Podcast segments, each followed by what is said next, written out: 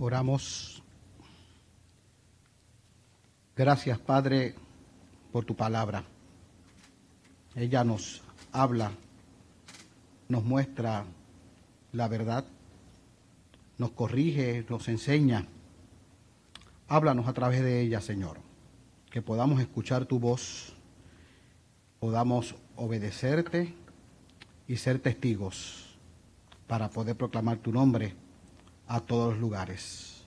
Cuando en Cristo Jesús oramos, amén y amén.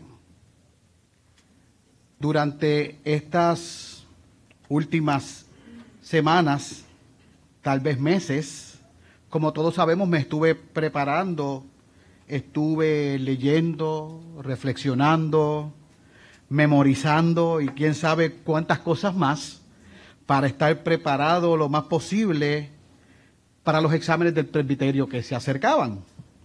Y como pudimos experimentar, esto fue un proceso en el que no se podía bajar la guardia en ningún momento. Pues un paso llevaba a otro. Pues no solo era aprobar unos exámenes escritos, eso era solo el principio para el próximo paso, que era el ser examinado y evaluado por un comité ministerial de parte del presbiterio para ver si entonces estaba listo para ser presentado y examinado ante todo el presbiterio en una reunión en pleno, como vieron ustedes, muchos de ustedes en, el, en el live. Donde estaban todos los pastores del presbiterio y varios ancianos también allí presentes. Y entiendo yo que lo difícil de la situación es que en cada una de las partes del proceso, exámenes escritos, con el comité o, frente al presbiterio, cualquier pregunta podía haber sido hecha. ¿Se imagina eso? Hay cinco áreas en las que iba a ser examinado, Biblia, teología y sacramentos, historia de la iglesia, tradición reformada, libro de orden y la función pastoral, y la cosa era que para mí, cualquier cosa que estudiaba, cualquier cosa que leía, con cualquier material que me encontraba, pensaba, esto puede ser materia para una buena pregunta. Y cada vez que me encontraba con algo que entendía podía ser buen material para estudiar, me daba cuenta que seguían apareciendo más y más. Y ahí era cuando entonces me ponía nervioso y cuando me temblaba todo y decía, ay Dios mío, ¿en qué me he metido yo? O mejor dicho, ¿en qué tú me metiste? Pero por la gracia de Dios, ya todo eso pasó y todos sabemos y nos gozamos del resultado. Ahora lo contamos como me dijeron muchos de ustedes. Ya verás que cuando todo eso pase, lo vas a mirar y lo vas a contar como una buena experiencia. Yo digo otra más para añadir en la lista mía. Y digo todo esto o hago esta historia porque en una de esas reflexiones que tuve sobre lo que podía ser una buena pregunta, pensaba yo y me preguntaba, Carlos, ¿cómo puedes explicar las diferencias en historias similares entre los evangelios? O dicho de otra manera, porque es necesario que tengamos en la Biblia cuatro evangelios o cuatro relatos de Jesús. ¿Se ha preguntado usted lo mismo? Sabemos que toda la Biblia, primero que todo, es inspirada por Dios. Sabemos que la Biblia es la voz de Dios, es la palabra de Dios. Y que el Espíritu Santo, quien inspiró las Sagradas Escrituras, utilizó y comunicó a seres humanos con sus experiencias particulares, con sus culturas, con sus idiomas, con sus vocaciones, entre muchas otras cosas, para que escribieran sus palabras. Yo espero que eso lo tengamos todos claros. Si hay alguno que no, tenemos que, que reunirnos y sacamos cita. Y en el caso de los evangelios, cada escritor tenía un propósito para escribirlo y tenía un, público a quien iba dirigido su escrito. y aunque eso es tema para otro día con más detenimiento, por tal razón podemos ver o podemos notar características distintivas en cada uno de ellos. Pero por lo que traigo esto a colación es porque si Dios nos dio cuatro evangelios en vez de uno, es porque tenía un propósito. Aunque es un solo evangelio, son cuatro, ¿verdad? Visiones de cuatro escritores distintos. Pero si Dios lo dio así fue por un propósito. Fue, en primer lugar, para proporcionarnos una descripción más completa de Cristo. Cada uno, cada evangelio, enfatiza diferentes aspectos de la persona y el ministerio de Cristo. Y cada relato, cuando se añade a los otros tres, forman un cuadro más completo de aquel, ¿verdad? Aunque nunca podamos eh, entender a la persona de Cristo por completo, pero cuando vemos todo el panorama completo, podamos conocerlo lo suficiente para apreciar quién es Él y lo que ha hecho por nosotros, para que entonces podamos tener vida a través de la fe en Él. Pero lo más interesante es que teniendo cuatro relatos de la vida de Jesús, podemos verificar de manera objetiva la veracidad de los relatos. En la Biblia, desde los primeros tiempos, se decía que en una corte legal no debía emitirse un juicio basándose en el testimonio de un solo testigo ocular, sino que era requerido un mínimo de dos o tres testigos. Y teniendo diferentes relatos de la persona, en este caso de Cristo y de su ministerio terrenal, se nos permite evaluar la precisión de la información que tenemos concerniente a Jesús.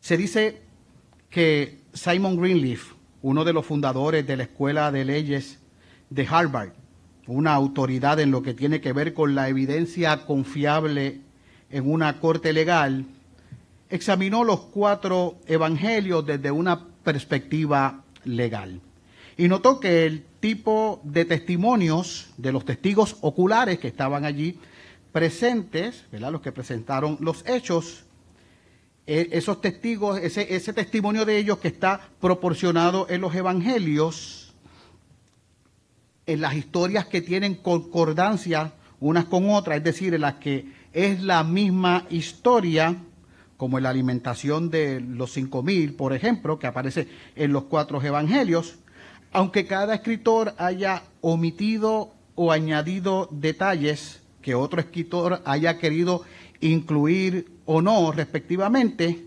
ese testimonio, a pesar de que haya detalles distintos en uno u otro, es típicamente confiable de las fuentes, cada una independiente, y son aceptables en una corte legal como una firme evidencia. Es como si nos preguntaran a nosotros aquí, ¿qué pasó en el servicio hoy? Todos van a decir lo que ocurrió, pero desde su perspectiva. El coro, por ejemplo, puede decir qué pasó en el servicio hoy desde cómo ellos cantaron. Los ujieres pueden haber dicho qué pasó en el servicio hoy desde lo que hicieron con su labor, a cuánta gente atendieron, a cuánta gente sentaron. Los niños de Presbiora nos pueden decir qué pasó según lo, lo que ellos vieron y participaron en ese momento y así sucesivamente. Pero todas esas experiencias son válidas porque desde su perspectiva, primero que todo, son reales y ellos fueron testigos presenciales de lo que aquí sucedió. Y cada testimonio entonces complementa el otro. ¿Sabe usted qué pasaría si cada evangelio diría exactamente lo mismo. Si dijera la misma información, si diera los mismos detalles una y otra vez, si estuvieran escritos desde la misma perspectiva, pues lo primero que pensamos ahí si podían quedar descalificados, pues si estaban exactamente iguales podrían ser el resultado de una confabulación, incluso podía decirse que los escritores se pusieron de acuerdo para escribir lo mismo o, y concordar sus historias, o se puede decir que hasta se copiaron. Es como la historia de que Juanito y Pepito estaban haciendo un examen y Pepito estaba copiando todas las respuestas de Juanito.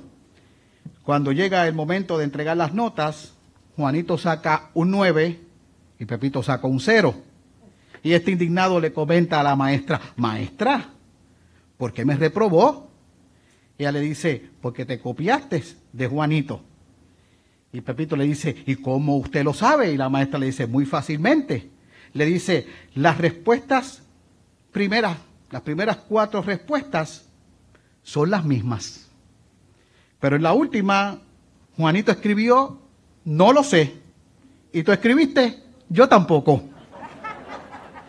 Por lo tanto, el que haya en los evangelios diferencias en detalles, y aún en detalles que para algunos puedan parecer lamentablemente contradictorios, en pasajes o en historias similares, como hemos dicho, nos indican que el relato que tenemos de la vida y ministerio de Cristo, como es presentado en los evangelios, como le dijimos a los chicos, es verdadero y confiable porque los testigos que los dejaron por escrito fueron testigos oculares o personas cercanas a esos testigos que les dijeron o le contaron lo que vieron. Y usted dirá, ¿qué tiene que ver todo esto que se ha hablado aquí con el texto que leímos hoy? Pues le voy a decir que la historia de Jesús, el Evangelio de Cristo, el plan de salvación de Dios para con su pueblo que hemos recibido hoy a través de las escrituras, en primer lugar es confiable, en segundo lugar es verdadero. Y por ello podemos descansar plenamente en él, pues es el cumplimiento en obediencia al mandato de Cristo que se predica en su nombre, el perdón de los pecados a todas las naciones, comenzando desde Jerusalén. Eso fue una encomienda, una misión que se le dio a estos discípulos que fueron testigos oculares de una realidad maravillosa. Testigos que presenciaron las enseñanzas de Jesús, como le dijimos a los chicos en Presbiora.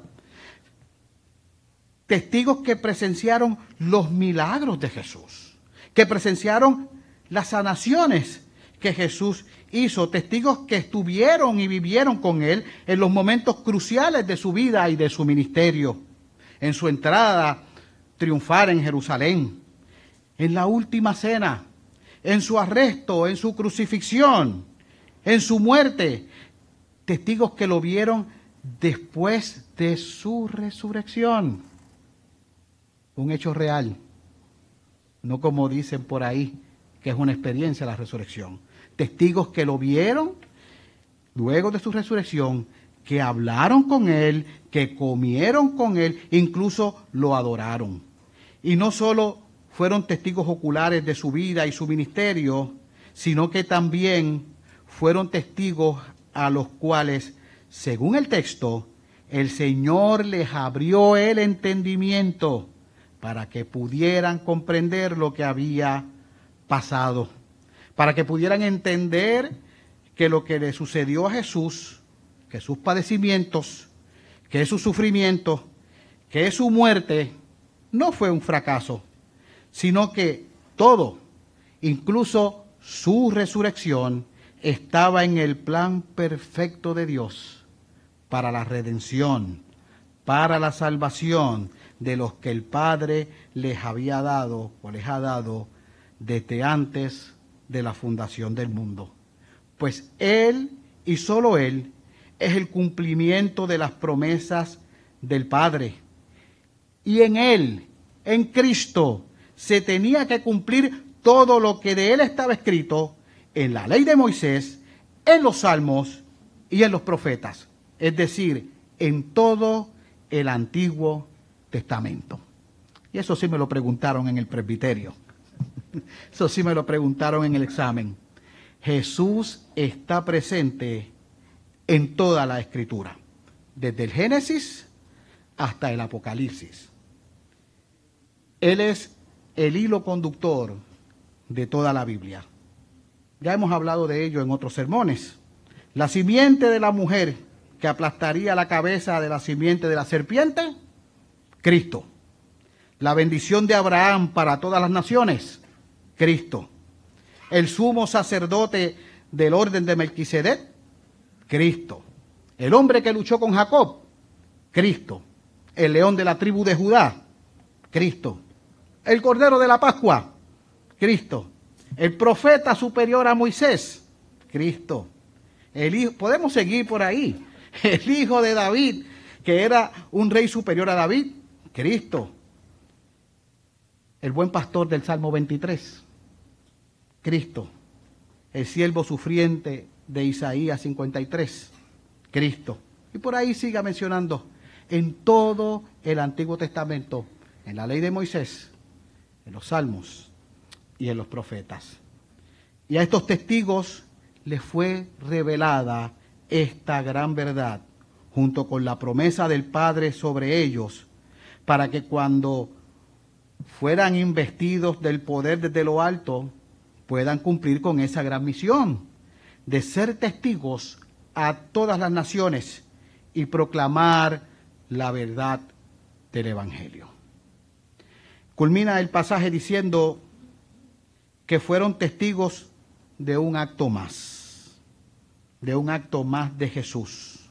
Que luego que Jesús estuvo con ellos después de la resurrección, después que Jesús habló con ellos y le dio esa gran comisión, Jesús los bendijo, se separó de ellos y fue llevado arriba al cielo. Un acontecimiento que lamentablemente no se le da tanta importancia como a otros eventos de Jesús, como a la Natividad, a la muerte en Semana Santa, a la resurrección, al día de Pentecostés que celebraremos la próxima semana, entre otros.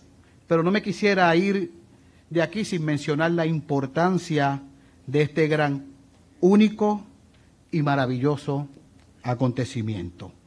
La ascensión de Jesús es un acto de redención de profunda relevancia. Marca el momento más alto de la exaltación de Cristo antes de su regreso. En la ascensión, Cristo entró en su gloria. La ascensión de Jesús se refiere a su partida a un lugar especial para una tarea especial. Él va al Padre, a la diestra del Padre, y con su ascensión se eleva hasta la sede más alta de autoridad. Sube al cielo para su coronación como Rey de Reyes, como juez celestial y como nuestro abogado. También sube al cielo para entrar al lugar, al lugar santísimo celestial y continuar su obra de interceder por nosotros como nuestro gran sumo sacerdote. Y desde allá, ascendiendo al cielo, es como derrama su espíritu sobre su iglesia. La promesa del Padre viene cuando Dios, cuando Jesús asciende a los cielos. Por eso es que dijo en una ocasión a sus discípulos que era mejor para nosotros su partida de la tierra que su presencia permanente.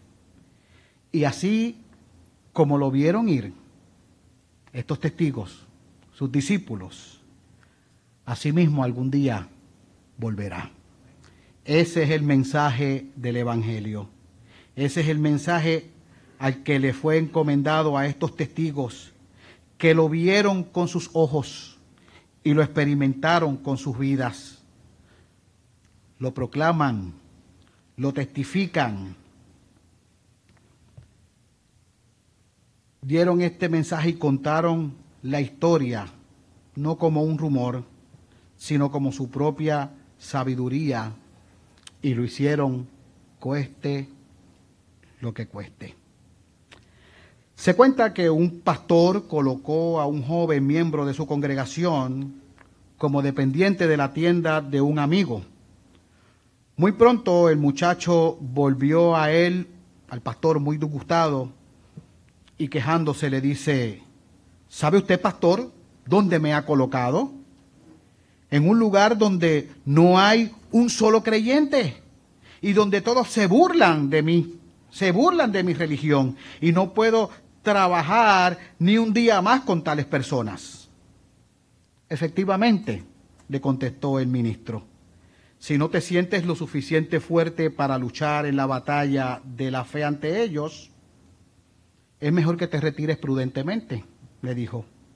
Pero si pudieses lucharla con las fuerzas del cielo, yo no conozco un lugar más apropiado para un cristiano. Cada creyente en Cristo debe aspirar a poder ser un testigo suyo en cualquier lugar, a cualquier costo, confiando en la fuerza del Espíritu de Dios. No hay otro plan. Ese es el mismo plan para los testigos oculares, para los discípulos, para usted y para este servidor. Y usted dirá, pero si yo no fui un testigo ocular, yo no vi, ni estuve allí, ni presencié ninguna de estas cosas. Pero hemos dicho que sí, que un testigo es alguien que ha presenciado un hecho determinado, pero un testigo también es alguien que sabe algo que le haya contado uno que presenció los hechos de primera mano. Y nosotros tenemos el testimonio de aquellos que así lo vivieron de aquellos que así lo vieron, de aquellos que sí lo experimentaron y estuvieron allí en primera fila y nos los dejaron por escrito. Nosotros tenemos la fuente más confiable y más fidedigna, la que no miente y nos habla verdad, pues es la palabra de Dios. Y más aún, ese que les dio el entendimiento para comprender todas las cosas y les dio el poder para proclamar esa gran verdad, es el mismo que mora hoy en nosotros. No hay otro plan. ¿Eres tú testigo del Señor? Si es así, proclámalo. Que hay un precio. Déjaselo al Señor. Confía y haz lo tuyo, que el que comenzó en ti la buena obra, la culminará. Que así nos ayude el Señor. Amén.